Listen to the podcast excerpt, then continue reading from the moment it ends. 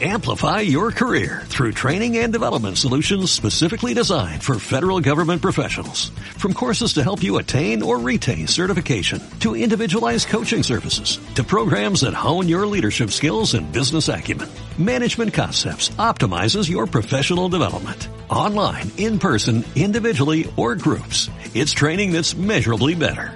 Learn more at managementconcepts.com. That's managementconcepts.com. Bienvenidos a Gámica Podcast.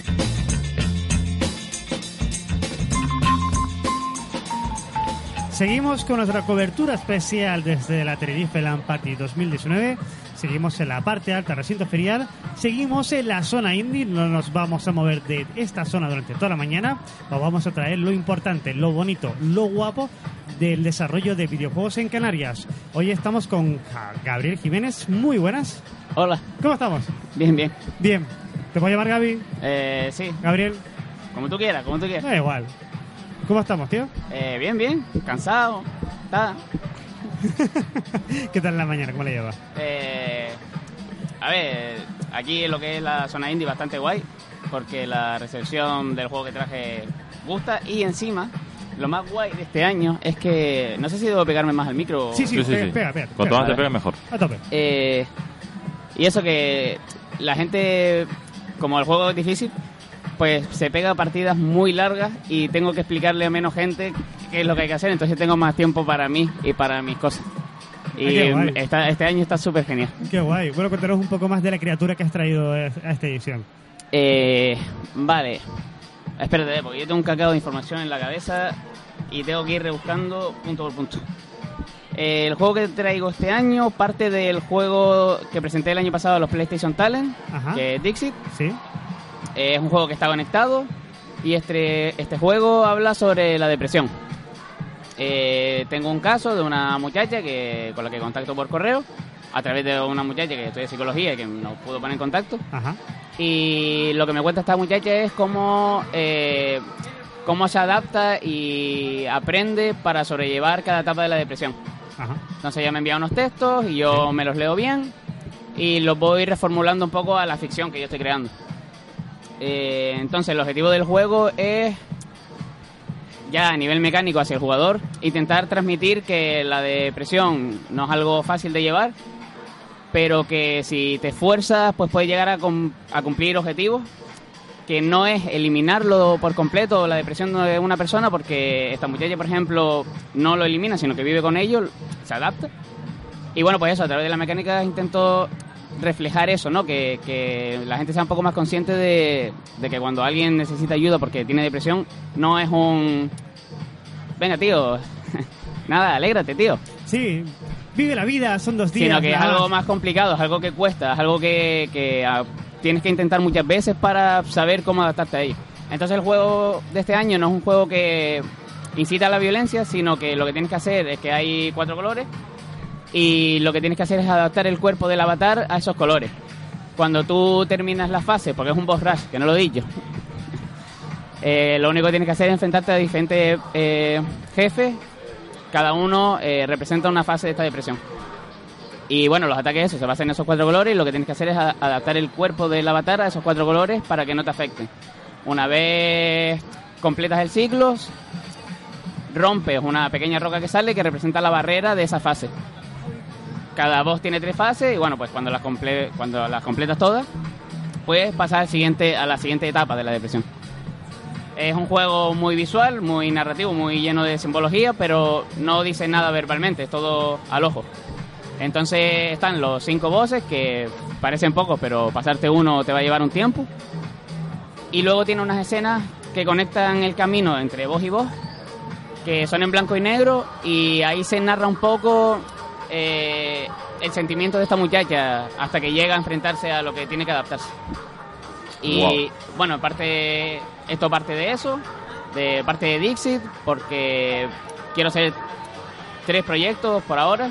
Por ahora Ajá. llevo dos. Este es un proyecto muy pequeñito que puedo terminar pronto. Vale. Eh, Dixit trataba del recuerdo, de la muerte y el recuerdo. Tenía, usaba como el trasfondo el cáncer. Y este, bueno, pues trata la depresión. Y el último proyecto que tengo en mente es uno que trate sobre el amor y sobre las co- las relaciones entre las personas. Hombre, algo bonito. Menos mal. Menos mal, yo estaba a punto ya de Aunque- darte un abrazo. Aunque suene a muerte, depresión, tal, los juegos son bonitos. No, Hombre, claro.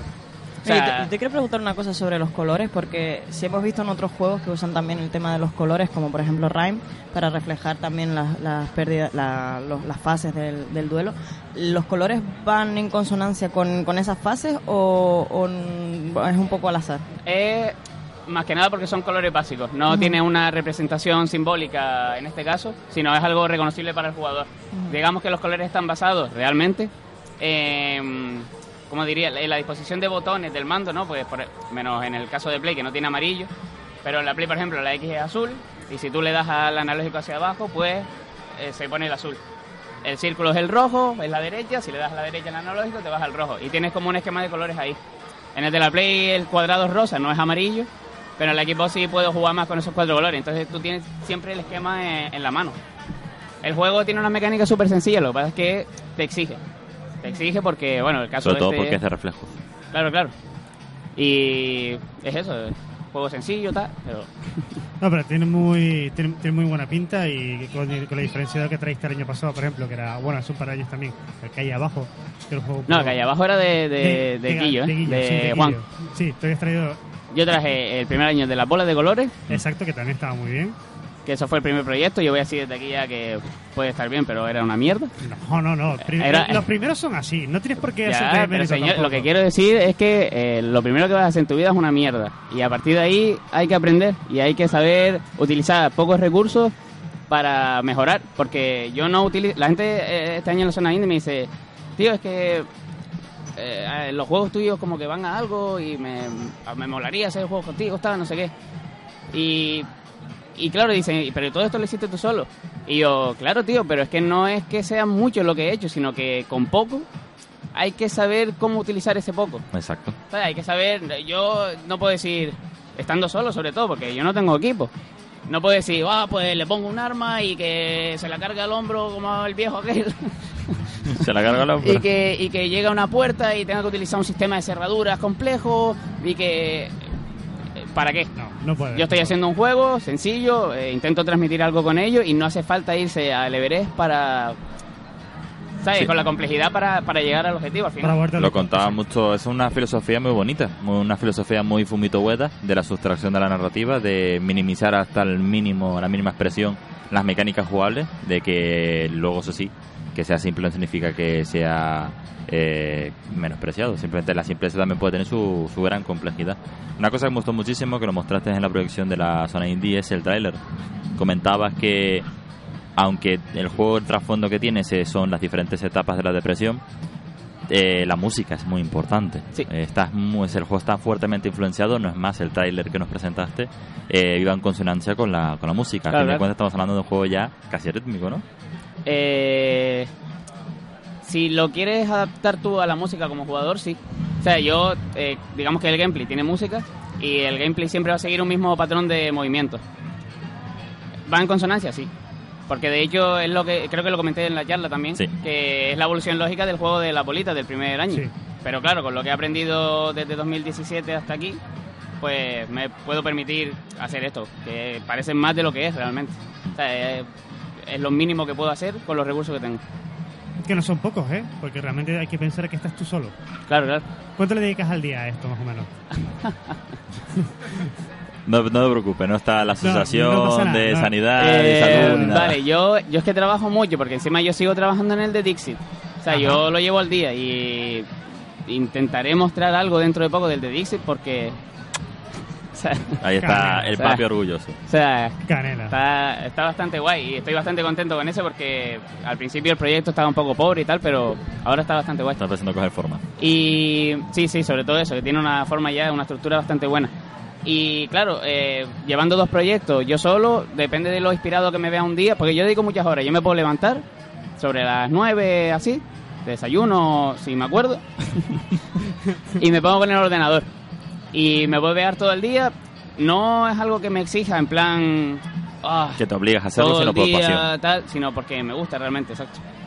Y ahora, por ejemplo, sí estoy un poco más relajado, estoy cogiendo días que no, que no uso para eso, sino que me puedo pegar el día tirado sin hacer nada, o ir a entrenar, que me gusta ir a saltar y eso. Sí, Y, porque doy, doy fe de que estás muy en forma, ¿eh? eh, bueno, eh, gente atractiva en Tenerife Muelle y, Sí, sí, no, no, está, está, eh, se te ve un chaval que está en forma, ¿eh?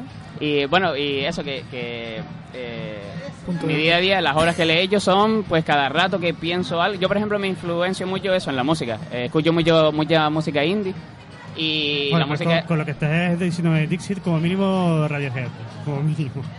de todo. O sea, de- hay un Narnia en YouTube que te empiezas a meter en vídeos relacionados y encuentras joyas.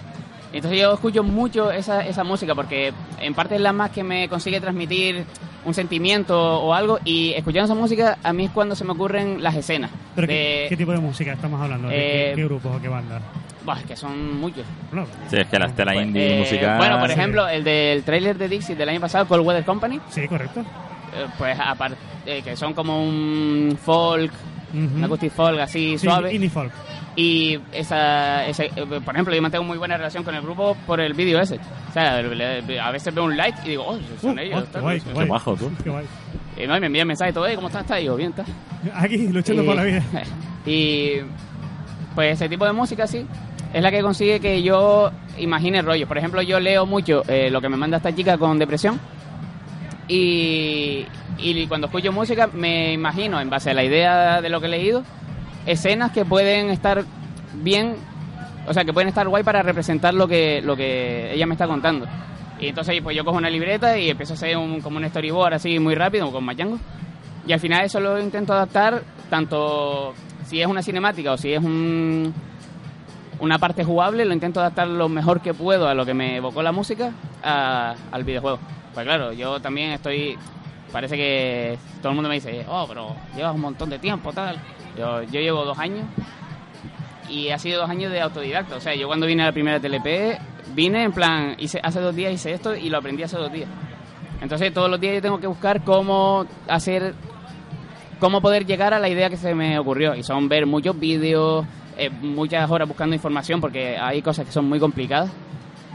Pero eso, son muchas horas de que, las que dedico al día. Todo esto para decir las horas que dedico al día. Sí, sí, sí. Podemos hablar de Sí, más sí. cosas si quieres, pero ¿qué hora es? No, no, no te preocupes por la hora. Eh, y eso que... eh, Ahora, ahora, entendi- ahora entiendes cuando comenté con la entrevista con los amigos de Cubicle que una de las cosas que más me gustaron de todas las presentaciones de los proyectos es que había mucho, muchas personalidades, entre ellas la de Gaby, que es la de aprendo a, a descubro que ayer existe Unity y ya mañana te estoy sacando un prototipo, ¿no? Esa, ese nivel pasional que le dedican esta, esta gente a, a los videojuegos es, inconmensurable. Es brutal. El, el trabajo que hacen de investigación, de desarrollo autodidacta, Mm. buscando yo mis propios recursos, buscando yo mis propias herramientas para luego aplicarlas como pueda. Con la práctica también viene un poco eh, el buen hacer de las cosas y hay que practicarlo para que quede como tú tienes en la cabeza Claro, lo claro. que quieres plasmar. Cuando hablamos de Dixit, el, el tema de la depresión, ¿estás preguntando, tienes algún tipo de colaboración o estás preguntando a algún tipo de psicólogo cómo puedes ir enfocando el trabajo? Sí, Bueno, en claro. este caso es The Last Way. Eh, The Last Way Walker, Sí. que significa el último caminante. Y de hecho lo puedo explicar, el significado simbólico de eso, y es que el último caminante eh, hace referencia a una voluntad. O sea, no es que haya muchos Way Walkers y tú seas el último, sino que es una última voluntad o un último deseo de querer cambiar algo. Y Vale. tú lo que haces es eh, usar ese avatar para llegar a ese camino. Coges esa voluntad y tú le pones rienda. Bien. Entonces el mundo en blanco y negro y el uso de colores, tú eres un conductor de color por ser blanco y porque hay otros que son negros que son como voluntades caídas. Y el uso de los colores representa un poco eso, de las ganas y la energía de querer, Sí, adelante. ¿sabes? De, ¿sabes? de querer dar color a, a lo que para... Porque la, de, la depresión esta, por ejemplo, y tantas, ¿no? Eh, tiene un rollo que es, o sea, la representación del mundo en blanco y negro es porque la gente esta ve las decisiones como o malo o bueno. ¿Sabes? No hay términos medios. O es blanco o es negro. Mm. Y entonces, en parte, el, el color representa el querer tener más variedad en, esa, en Sí, ese si no rango me- de elecciones, Si no me dan opciones, yo las pongo. Claro, claro. Y bueno, en- eso se basa eso. Y lo de la... Respondiendo a tu pregunta, pues no te he Sí, respondido. no te. Eh, eh, eh, la muchacha que me puso en contacto con esta mujer Sí, es psicóloga. perfecto. Entonces yo se- hablo con ella, eh, hablo con ella más, o sea, por redes y esto, pero con la, la muchacha de la depresión sí hablo solo por correo. Ella me envía y yo le respondo Pero por cuando lo puedo. menos te has procurado un asesoramiento Claro, claro, claro, claro. para que O sea, yo- para enfocar un poco las ideas que tienes sobre este Claro, tema. claro. Porque- Yo no voy a. De hecho, De- gurú, de hecho lo comento. Claro, claro. de hecho lo he dicho ya. Pero el juego este lo que intenta es mandar un mensaje positivo. O sea, de lo que dije al principio, de que aunque cueste, eh, se puede conseguir algo. Aunque no lo vaya a erradicar. Pero sí que puedes conseguir algo. Y el rollo es que si tú tienes un problema, esto no es terapéutico, vete a un profesional. Exacto. O sea, esto es un videojuego que intenta representar algo y que intenta eh, decirte algo, pero no te va a curar de nada. A Sí. fin de cuentas es un videojuego, es entretenimiento. Bueno, Claro, pero, claro. qui- pero quizás alguien que no sepa que está en depresión puede a lo mejor entenderlo, Identificarlo. ¿no? Claro, A claro. través- identificarlo con eso. El tema es ese, que, que el rollo es entregar un mensaje de, oye, mira, es chungo, pero vas a poder, vas a poder, aunque te vaya a costar, vas a poder, y vas a perder un montón, pero vas a poder. Y el rollo es ese mensaje positivo y eso, si tú tienes un problema re- real, lo mejor es que vayas a un profesional. Juega videojuegos si quieres, pero Vea profesional. Me acabas de recordar un tweet que puse, un tweet que me encontré de estos, que te, que te encuentras en tu timeline, de una muchacha que le había preguntado, eh, mira, tengo depresión, ¿qué puedo hacer? ¿Qué me puedes recomendar? Se le preguntó a dos personas, Ana Guerra y Ibai. Ana Guerra le dijo, sé feliz, vive la vida, que la vida son Sé dos fuerte. días, sé fuerte y vive a tope. Y Ibai le dijo, vete a un psicólogo, busca ayuda, busca ayuda profesional y deja de preguntarle gilipolleces a un tuitero como yo. claro, claro. Es la diferencia. O sea, si tú tienes un- una depresión o no, notas que no estás bien, vete, busca ayuda y no hagas caso a falsos Bueno, a Para rectificar un poco, no es deja de preguntar gilipolleces a gente como yo, no. Sino deja No. de preguntar cosas a gilipollas como yo. Sí, bueno. Que a fin de cuentas no es una gilipollez. No, el orden de los factores sí te la pregunto en este Eh, caso. en este ¿vale? caso sí. Sí, en este caso sí. Pero por eso me alegro muchísimo de que pues, lo estés consultando y te estén guiando a lo largo Sí, de sí. este camino del desarrollo de un videojuego que puede ayudarle a muchas personas a identificar un problema y ayudarles con ese problema. No solucionarlo, sino ayudarles Claro, claro. a pasar este viaje que es algo tan complicado a veces de explicar y de sentir y de empatizar como es la depresión. La verdad es que el paso evolutivo que has dado es increíble. De hace tres años ya que llevamos aquí. Tres ediciones, dos años. Tres ediciones, dos años. Has dado un salto de madurez increíble, Gabriel. De hecho, paso de llamarte Gaby, te va a llamar Don Gabriel a partir de ahora. Así me gusta. Ha dado un paso de madurez increíble, don Gabriel, donde trabajas tú solo con, tu con tus normas, con tus leyes que te has impu- autoimpuesto, con mucha disciplina y mucho, mucho corazón. Por eso creo que eres un claro, y más que digno, meritorio de estar en la zona indie TLP 2019 con un trabajo más que bien hecho. Recordaré en, a- en arroba so- en redes sociales arroba Gaby, no, es como era... Ne- Nero Saution. Saution, como Sebastián, los. Traseurs. Es que soy... Traseurs. Nuestra- nuestra Sebastián. Yo estuve casi siete años ¿Sí? de- en el metido en el parkour. Madre mía. Y eso era todo el día, ¿eh? Ahí sí que hacía, se hace crunch, ¿eh? En el parkour sí se hace Ahí crunch. sí, ¿no? Sí, ahí sí. Mira, además se le ve, un chico que está súper en forma, ¿eh? Encima está en el chico está súper en forma, súper guapo, joven, maldita sea. Ya. Así soy yo. ¿Qué le vamos a hacer? Es la naturaleza. Muchas gracias, Gabriel, que lo pases muy bien en lo que te queda en la zona indie. Esperemos, yo tengo que ir a probarlo, ¿vale? Todavía no Sí, sí, allí estaré Ya. hasta el domingo, así que... ya ir a probarlo. Y a ti que nos escuchas, muchas gracias por estar con este ratito con nosotros, conociendo a un desarrollador canario de primer nivel como es Gabriel Jiménez. Y sin más, emplazarte a que pases por nuestras redes sociales, arroba Games, tanto en Twitter como en Facebook como en Instagram, para que estés atento a lo que pasa dentro de la TLP 2019.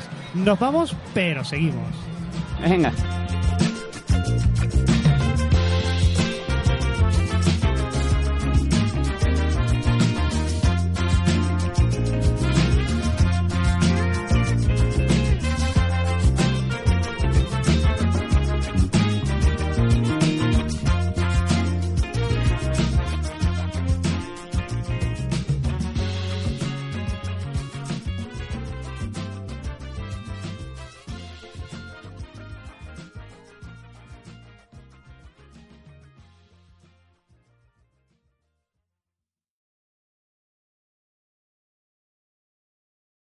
Amplify your career through training and development solutions specifically designed for federal government professionals. From courses to help you attain or retain certification, to individualized coaching services, to programs that hone your leadership skills and business acumen, Management Concepts optimizes your professional development. Online, in person, individually, or groups. It's training that's measurably better.